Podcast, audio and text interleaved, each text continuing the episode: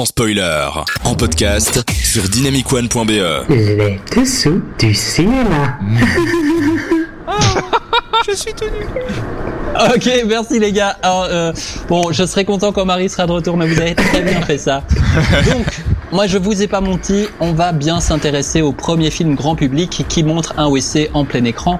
Mais quitte à rester dans la salle de bain, on va plutôt s'intéresser à sa douche, la douche du Bates Motel. Musique.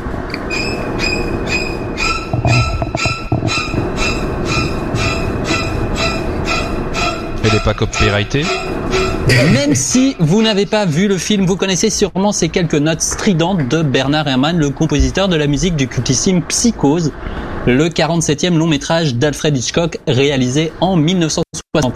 Et de plus, bien que j'ai pas très envie de le faire vraiment, je suis prêt à mettre ma main à couper que d'une manière ou d'une autre, vous avez vu une reprise ou une parodie de la fameuse scène du meurtre de la douche notamment dans Les Simpsons avec Maggie qui frappe d'un coup de marteau la tête de Homer en voulant imiter un dessin animé violent de Itchy et Scratchy.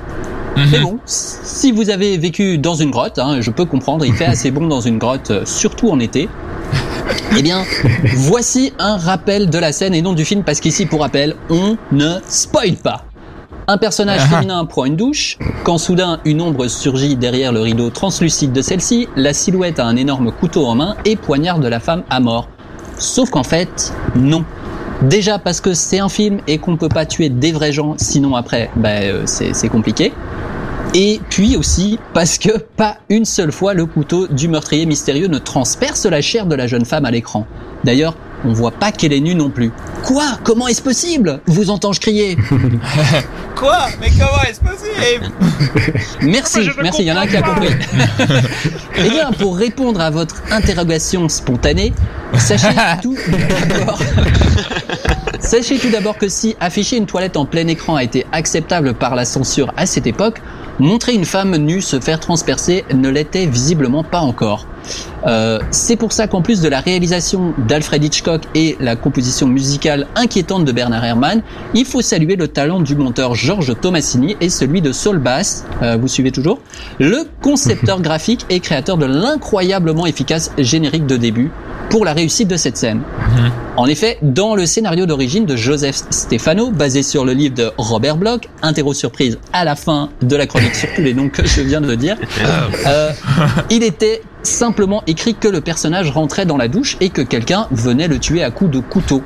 Dans le livre, le personnage était même carrément décapité, hein, probablement pas top pour la censure non plus à l'époque. T'as pas une feuille double, Robin, pour l'examen d'après ou- J'ai- même pas de trousse. Oh merde, j'ai rien du tout.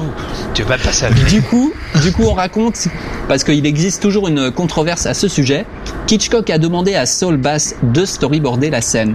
Le résultat, c'est 78 placements de caméra, autant dire énormément, et 7 jours de tournage pour une scène de moins de 3 minutes, réalisée sur un plateau de 15 mètres carrés, dans un meurtre de 45 secondes en 52 coupes différentes, donc le fait de passer d'un plan à l'autre, ce qui fait un total de 200 quoi 200, je, ben, je sais pas, mais si on fait la somme de tous ces chiffres, on arrive à 200. Coïncidence Je ne pense pas. J'aime les chiffres. Conclusion, c'est donc la magie du montage image, du sound design et l'intelligence de votre cerveau qui fait que si vous voyez un couteau s'abaisser plusieurs fois, que vous entendez un son de chair fraîche, que vous voyez une femme crier et que du sang s'écoule par terre, vous avez assisté à un meurtre. Pourtant, si le son n'avait pas été convaincant ou que le sang ne ressemblait à rien, ça n'aurait sans doute pas marché. Alors d'après vous, qu'est-ce qu'ils ont utilisé pour le son dans la chair et qu'est-ce qu'ils ont utilisé pour le sang? Alors A, un chou-fleur, une chèvre et son sang. B, un œuf, du lard, des frites et du ketchup. C, un melon, un steak et du coulis de chocolat. D, rien de tout cela, tu te fous de notre gueule Thierry, tu meubles ta chronique, on a bien compris, tu n'avais pas assez de temps. Euh, moi, je, La je réponse B. pense que je sais. Moi, je dirais le, Euh. le C, moi. Le Ouais. C, Non. Que Moi, c'est parti aussi pour chocolat. euh, le chocolat, ouais. Ouais, chocolat, ouais. Eh ben, vous avez tout à fait raison. Hein. À la recherche du son parfait pour le couteau qui se plante dans la chair du personnage, l'équipe ramène des tas de sortes de melons sur le plateau et tranche finalement pour le couteau qui s'enfonce dans un melon cassaba qui est aussi d'ailleurs une bonne source de vitamine C. Et on Je va tester ça maintenant. Est-ce que quelqu'un a, non pas le chocolat, mais un couteau Un pour... Et donc pour le sang à l'écran, ils choisissent du coulis au chocolat, plus visqueux que du ketchup ou du sang de cinéma par exemple. À noter que la couleur n'avait que peu d'importance vu que le film est tourné en noir et blanc. Est-ce que vous savez Ah, pourquoi malin, malin. Alors A, putain Thierry, tu fais chier à couche. B, non. Ou C, oui. Oui. Par Bon, manque de budget. La réponse Deux- D. Oui, bah oui, la réponse D forcément. Deux raisons ont été soulevées euh, à ce sujet. Premièrement, le sang en noir et blanc choquerait moins, mais surtout, le film a été réalisé avec un tout petit budget et de la pellicule couleur. Non, Antonin, euh, je parle pas des trucs euh, dans tes cheveux. Ça coûte beaucoup plus cher. Je terminerai cette chronique par la fin de la scène, par le plan techniquement très complexe du travelling circulaire arrière. Donc c'est un, un dézoom physique avec la caméra, c'est-à-dire qu'on va euh, soulever dans la hauteur la caméra euh, pour voir l'œil vitreux de la victime euh, au sol de la douche. Et bon, comme à l'époque, il n'y avait pas de mise au point automatique sur les caméras, et ben on faisait tout à la main. Et faire une mise au point sur une comédienne qui fait semblant d'être morte, mais qui en fait se fait chatouiller par l'eau qui coule sur son corps, c'est chaud. Surtout si l'eau, eh ben, elle est froide. Ce qui est une dernière controverse sur la scène. Hitchcock se serait amusé à faire couler de l'eau froide sur son actrice pour la faire crier. Ouais, Mais celle-ci, elle dément la rumeur. Donc il y a encore plein de choses à apprendre sur cette incroyable scène qui est une leçon de cinéma à elle toute seule. Et du coup, si le sujet vous passionne, je vous invite à regarder 78-52, donc 78 placement de caméra, euh, 52 coupe, le fait de passer d'un plan à l'autre euh, dans, dans la scène de la douche. Le documentaire de 2017 d'Alexandre O'Philippe qui décrypte la scène culte et tous ses secrets. Et il y a ce côté un peu conspirationniste aussi de tout ramener à 200 Non, Ah, non, ça y est pas. ah, s'il n'y a pas de, de, do- de dosage conspirationniste dans un film, moi je je vois pas euh, quel est l'intérêt. Mais pourquoi pas, franchement, euh, ne serait-ce que pour voir les coulisses du cinéma et les détails d'un plan devenu culte. Et c'est ça qui est beau en fait, c'est des plans comme ça qui n'ont pas coûté tant et qui sont des fois plus importants dans l'imaginaire collectif que certains Alors- autres euh, films euh, qui ont eu des budgets énormes. Oui, 62 000 dollars quand même hein, pour la scène de la douche. oui, un, un petit prêt. Ah quoi. oui. Voilà. Tu, tu, tu, tu bypasses tes vacances et comme ça tu peux faire un beau petit plan. Quoi. et euh, FX, tu étais au courant de tout ça autour de ce plan de cinéma mythique? Alors pas du tout, alors que pourtant j'ai lu pas mal de choses sur Hitchcock, mais je connaissais pas cette anecdote.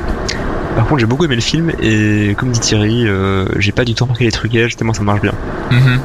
Ah Et franchement, genre le chocolat c'est vraiment pas con aussi parce que en noir et blanc effectivement l'illusion est parfaite. ouais non, il y a plein de techniques. euh, franchement, t'avais vu juste toi d'ailleurs Robin sur la, la, la réponse du chocolat?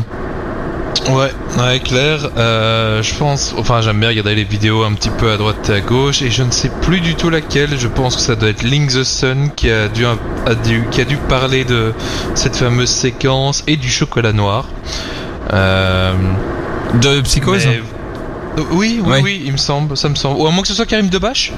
Ouf, Je il, plus. il, il- il raconte tous des choses tellement incroyables. euh, c'est certainement la. Ouais. ce sont deux, grands personnages. Tous. Et, euh, pour un grand film. Hum, hum, oh, hum, oui. Théo, toi, c'était aussi euh, quelque chose que tu ne savais pas? Euh, j'ai appris des choses et j'en savais d'autres parce que je suis fan d'Hitchcock et donc ça m'arrive parfois d'aller voir un peu des informations, surtout sur cette scène de douche qui m'a souvent émerveillé en me disant, enfin, elle est tellement connue que je me suis dit mais pourquoi elle est connue? Donc c'était une question que je me suis posée euh, pas mal de fois. Et puis on en apprend euh, toujours malgré tout, et c'est ça qui est beau. Et toi, en parlant de cinéma, ça fait une heure qu'on en parle, mais, mais, tu vas, tu- mais tu vas nous parler du deuxième film à voir avant de mourir. Et avant ça, on va écouter Ariana Grande. Et avant Ariana Grande, on va écouter Jackson Jones. Et Anna, merci d'être avec nous ce soir sur Dynamic One. À tout de suite.